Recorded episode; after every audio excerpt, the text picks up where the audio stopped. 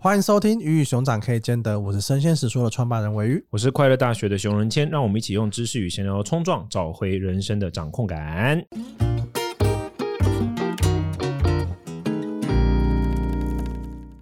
今天这一集呢，让我们来续聊八十门的辩护人。嗯、然后我们上一集。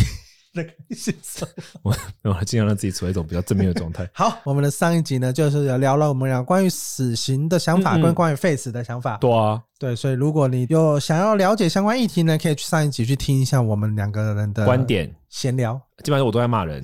一如既往的，我在我现在我现在直接爆了，我都在干掉 face 团体啊！对不起，我不干掉 face，我干掉 face。出一个系列叫 face 乱象，对，真的真的真的真的真的真的。今天这一集我们续聊一下八尺门的辩护人里面的一些有趣的事件，或者里面讨论的议题。有一个其中就讲到关于 face 公投这件事情，就是你觉得人权这个东西是可以公投的吗？就是一个死刑的诞生，到底该不该被公投？人权不能公投吧？人权可以公投吗？人权不是天赋的吗？天赋人权？对啊，干你屁事！就是老天才能决定，人有什么好决定？人权是天生的。如果人权可以公投，我是反对同志权利公投。的当年我觉得超扯淡，别人结婚干你屁事？为什么我结婚你要来管我？他其实那时候有点偷渡啦。我不知道你记不记得那个公投的内容？他好像是说你是否认同修改民法？他其实不是同婚公投，当当应该说就是提案方是有意识的去包装这件事情。他讨论内容其实不是在讨论同志有没有结婚的权利，他是讨论你是否同意修改民法，法律到底该不该调整？对，一夫一妻，他是他是讨论这个东西，男女的，对对对对对对对，他是讨论这个问题。但是呢，双方在被动员之后都把炮火集中在同志的婚姻有没有。人权，你懂吗？那个法根本不是在讨论同志婚姻。其实我觉得这个东西是我刚讲的同婚公投或是 face 公投这件事情。我觉得公投某种程度来说，它是一种展现民意所在的感觉。对对对，就是对于立法者，或是对于想要反对方，或是对于想要修改法律的这些人，他们会觉得说：哎，我透过这个公投展现了民意是这个状态，那我们政府我们的法律该不该顺应民意，或是该不该去顺应整个趋势去做这个调整？对，我觉得有一点点去展现这件事情。那我觉得刚刚的包装，我觉得是一个很厉害的操作。对对对，我自己觉得这些。政治啊，跟这些东西，他们背后在做这些事情呢，都蛮知道怎么样去煽动煽动人民的情绪。对对对，对，因为要出来投票，说实在的也蛮累的。那是一个假日，可能要早起。你不早起的话，你可能后面就要排队了。对，就像是这样子的东西，你要怎么样去让大家愿意起身做一件事情？这个中间蛮多的政治操作的。对对对对，我觉得这个东西也可以延伸到一下子暴雷，暴雷警告，暴雷警告，暴雷警告，哔哔哔哔哔哔哔哔。好了，对，没有看过八尺门的辩护人，就不要在这边听下去。对，如果再听下去的话，后果自负。给我们五星。啊，对，好，八尺门的辩护人最后一集，他有一个翻转，因为那个法我都没看过，你再讲。好，来，请说。因为那个法务部长，法务部长他本来是支持废死嘛，对，但他其实收到了一份证据，就在讲里面要被执行的那个犯人，他其实在犯下那个罪行的时候是还未满十八岁的，因为他们的护照都假造的，所以大家以为他满十八岁，但实际上是还未满，他其实是不能被判死刑。对，然后在那个状态下，他把这个证据给压下来，啊，然后对对，然后他就很快速的就通过了死刑了嘛，然后最后在死刑结束的记者会上面，他才讲说，呵呵，这是一个误判。哇，我们有发现这个证据，然后为什么整个司法、整个政府啊，我们错杀了一个人？你看，死刑就是会错杀人吧？他就是用这样的方式再去推动他想要的废死这个议题，他就是先杀了一个小我，完成一个大。他后来有被追究吗？我猜应该是第二季，我猜应该第二季，第二季会第二季会来谈。对，哎，你不是要看书吗？哎，我看书，那书里面有讲到后续吗？我有点忘记。书应该重点，因为它是静文学，静文学先把他们应该是应该是第二季会照书拍吗？这个是镜周刊做的嘛？他们是按照静文学得奖那一本书来。对对对，就是八尺门辩护人。我说第二季会有第二季吗？会有第二季，我听说会有第二季。感觉上来说，像是这样子的片啊，应该要多拍几季才有可能继续赚钱，因为第一季口碑已经做出来了嘛。第二季你可能要拉赞助啊，或者找什么的，会会会会更容易。如果要拉佛教赞助，麻烦哈，我们都在。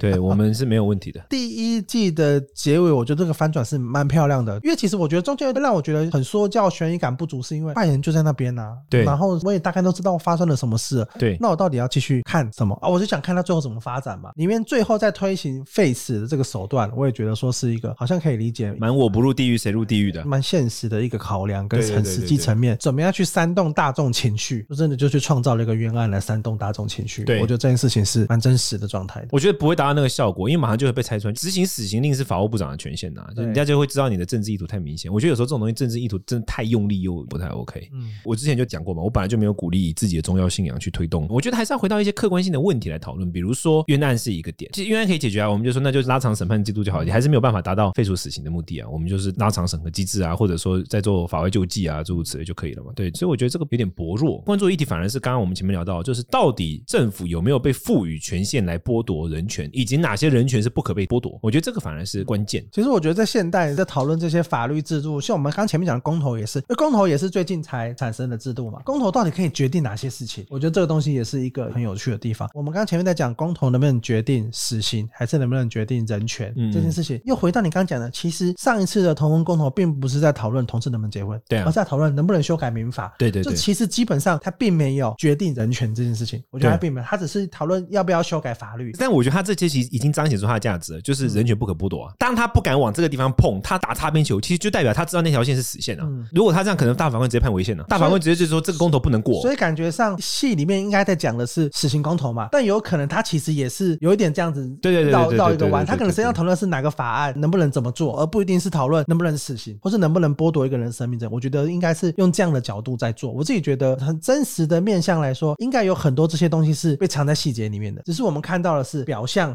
大家在宣传跟大家在吵的这些东西。你刚才讲到公投这个部分，其实古代有类似的制度，就比如说希腊雅典那个时候最典型就是民粹政治嘛。那个时候是有所谓的陶片放逐法，因为那时候常常会出现一些很厉害的一些政治的领袖啊，或者是什么的，像在古代的这种城邦时代，然后那政治领袖他们有一个很有趣的一个循环，就是说有一些很厉害的政治，比如说将军啊，或者说像是有一些厉害的对国家有贡献的人，然后这些有贡献的人，他们大概从公元五六世纪开始，就是雅典就有这种制度，就是说国家的人民大会是可以放逐一个人无条件，他们只要投票通过就可以把他放逐掉，因为他们都会怕这个人回来之后变成寡头政治的领袖独裁者。但是希腊城邦那个时候呈现出来，就包括雅典面对斯巴达战争的时候，其实就表现出了非常典型的就是民粹政治会非常踢笑的这种情况。从那个时候，我觉得所有西方公民社会学会到一个基本概念，就是有些东西可以投票，有些东西不行，而不能投票的那个东西就叫做基本人权。如果今天全国都投票说，来，我们把熊人间的财产都剥夺掉，然后多数决过了，那搞屁！而且如果像这样的话，你想想看，光是像郭台铭会想要保护他财产的人，一定比会想要剥夺他财产的人少啊。嗯，那如果他财产要来分割他财产这件事可以被公投的话，那怎么合理呢？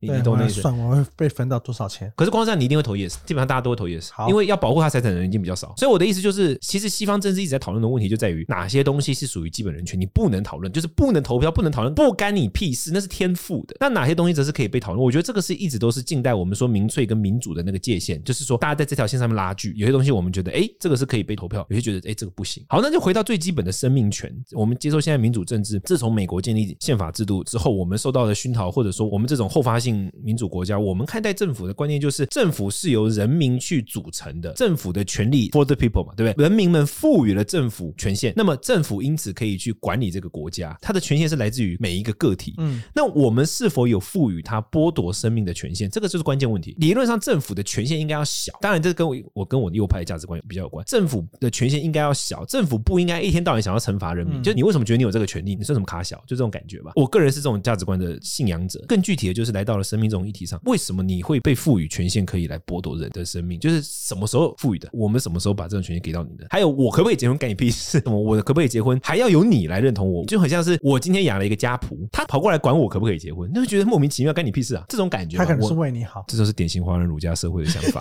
对，这种仆人我就把他 fire 掉。对，我就换一个没那么靠北的仆人。所以我们就会换一个执政党，差不多这种感觉。你应该懂我意思。就是我觉得值得讨论的问题是：第一个，到底哪些东西是人权？第二个，到底哪些东西是可以被？因为像这种问题，其实在所谓的亚洲价值观跟西方价值观上有很大的辩论啊。比如说，我觉得最典型的就是新加坡。新加坡的论点一直都是这样嘛，他们不认为说媒体应该在新新加坡扮演那种媒体在国外的角色。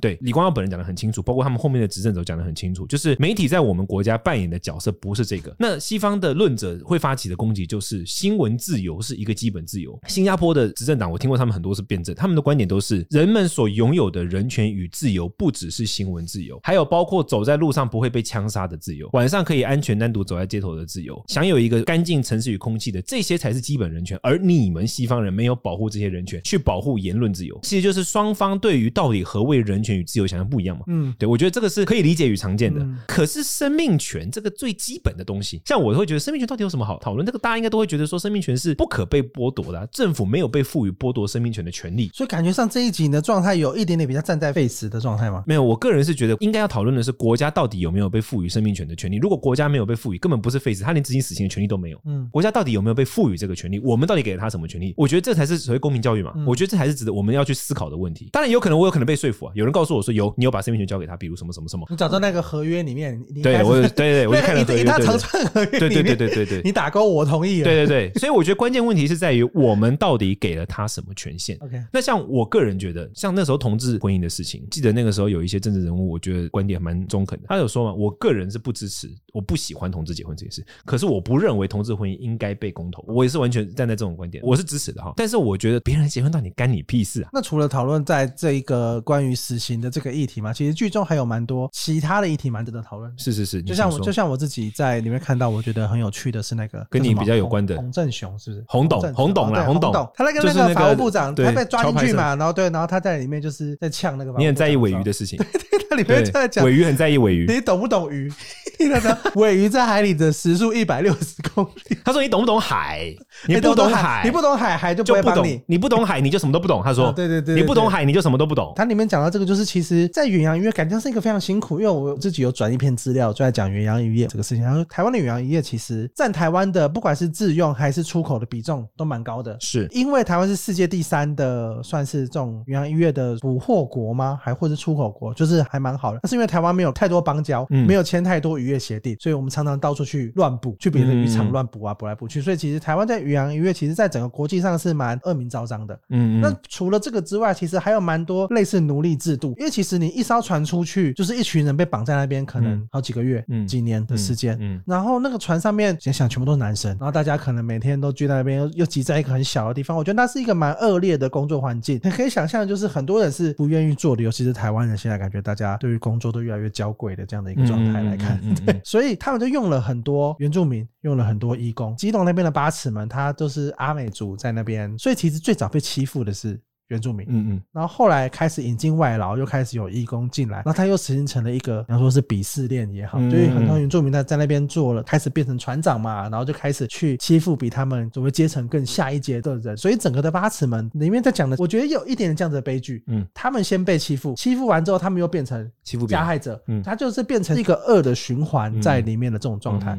一个很实际的立场事情是，其实，在那个那么恶劣的工作环境啊，你不独裁，船长其实很容易被干掉，对，因为船长只有一个人，其他的渔工可能十几个人，他们今天真的要起来反抗你，一下就被救掉了。对，所以船长他一定要有武器，你只能听船长的话。当然，这样子单向式的，绝对绝对。你太多投票，一下就投不赢别人。对对对，就像刚刚讲的那个状态。对对对，所以他们一定会想要分散你的权利。对对。所以其实，在那样子高压跟那样子混乱状态，其实都会蛮需要他们去做，形成一个这个独裁的体制，才办法整个控制整个船。对。然后再加上，其实，在外面是没有人可以来帮你的。对。你今天出了什么事？你今天受伤了？你今天手断掉？你今天被欺负、被霸凌了？其实是没有办法，你因为你就是系在那里，你就只能跟这个群体一起生活嘛。对对对，所以那边的霸凌呢，我觉得那种状态是为什么他们会敢一直这样子做，是因为啊你也逃不掉，你也不可能跳海游回去。哦，我反而对这派完全 OK，我觉得就霸凌的霸凌超 超赞的。剧中就有讨论到那个男主角应该是有一点点被骗去这个工作的。哦，你说那个伊斯兰的？对对对对，他应该是有一点点被骗去的工作，因为他需要一份工作嘛，然后他又偷渡的身份被骗过去，然后他又有一点点自闭症，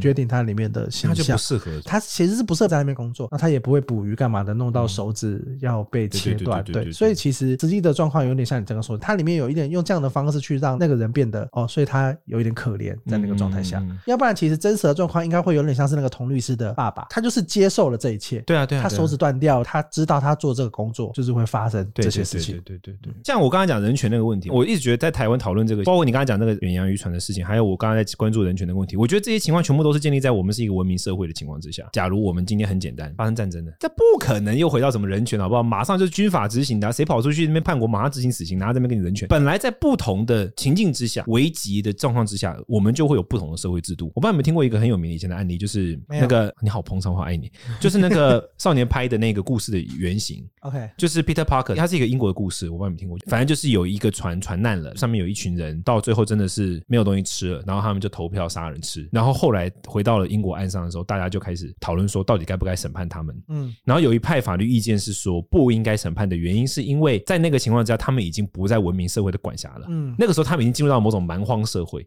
他们已经在蛮荒社会里面做出最好的选择，他们没有互相残杀，他们用一个蛮荒社会中最有可能的方式去更文明的方式，对蛮荒社会中的文明。我的感受就是这样的。我们现在在讨论这个问题是在陆地上，我们在一个文明社会。我个人觉得我没有立场去评价一个蛮荒社会，船上就是蛮荒社会。讲白了，那么多的变数，那么多的危险，那么多的冲击，那么对对对对，而且那么多的压力，那是一个蛮荒社会啊。蛮荒社会本来就不适合一个讲白了就比较心理相对来说抗压力或者承受力没那么强的人上去。你想要把蛮荒社会变成一个人权的地方，那就是加油。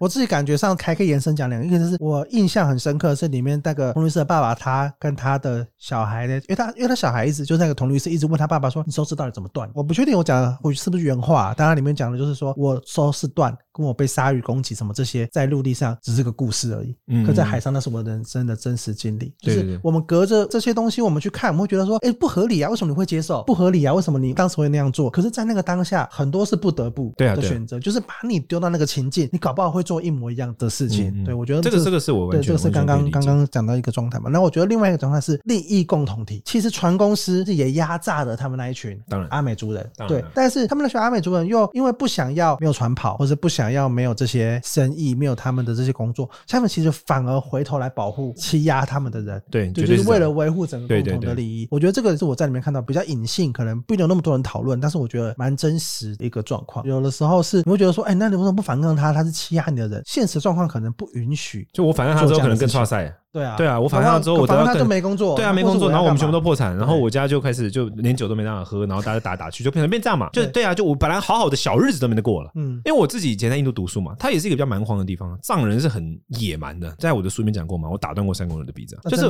对对，哎，你不知道这件事？不知道，小心你的鼻子。